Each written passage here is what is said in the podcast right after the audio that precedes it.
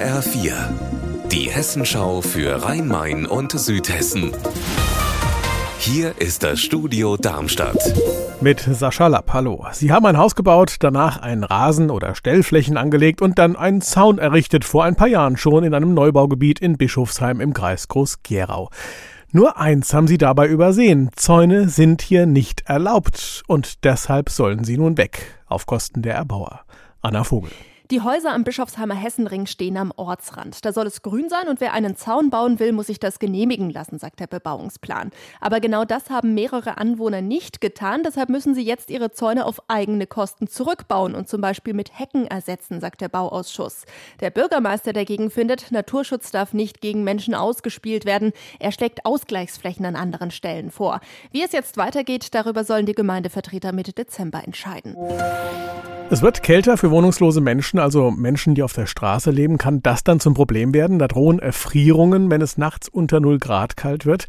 In Offenbach gibt's ab heute Hilfe. Heiko Schneider. In Offenbach öffnet heute die Winternotübernachtung. Da können Wohnungslose unterkommen zwischen 20 und 6.30 Uhr, damit sie die Nacht nicht in der Kälte verbringen müssen. 15 Übernachtungsplätze gibt's, Schlafsäcke, Isomatten, warmer Tee und zwar in der Teestube der Diakonie. Das Ganze ist ein Gemeinschaftsprojekt mehrerer Initiativen, die wohnungslosen Menschen helfen wollen. Und das nicht nur in Offenbach, in Frankfurt zum Beispiel gibt sowas auch. Wer schon Angehörige beerdigt hat, der weiß, so eine Bestattung kann ziemlich ins Geld gehen. In Frankfurt wird's bald noch teurer, um die 10 Prozent schlägt die Stadt ab Januar drauf. Das soll zumindest heute Abend in der Stadtverordnetenversammlung beschlossen werden.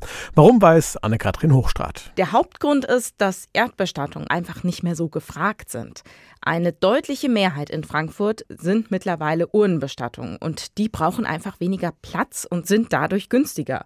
Zusammengefasst kann man also sagen, die Einnahmen sinken, gleichzeitig bleiben die Kosten bzw. steigen sie sogar noch, weil die Infrastruktur durch die vorgegebenen Gesetze einfach erhalten bleiben muss.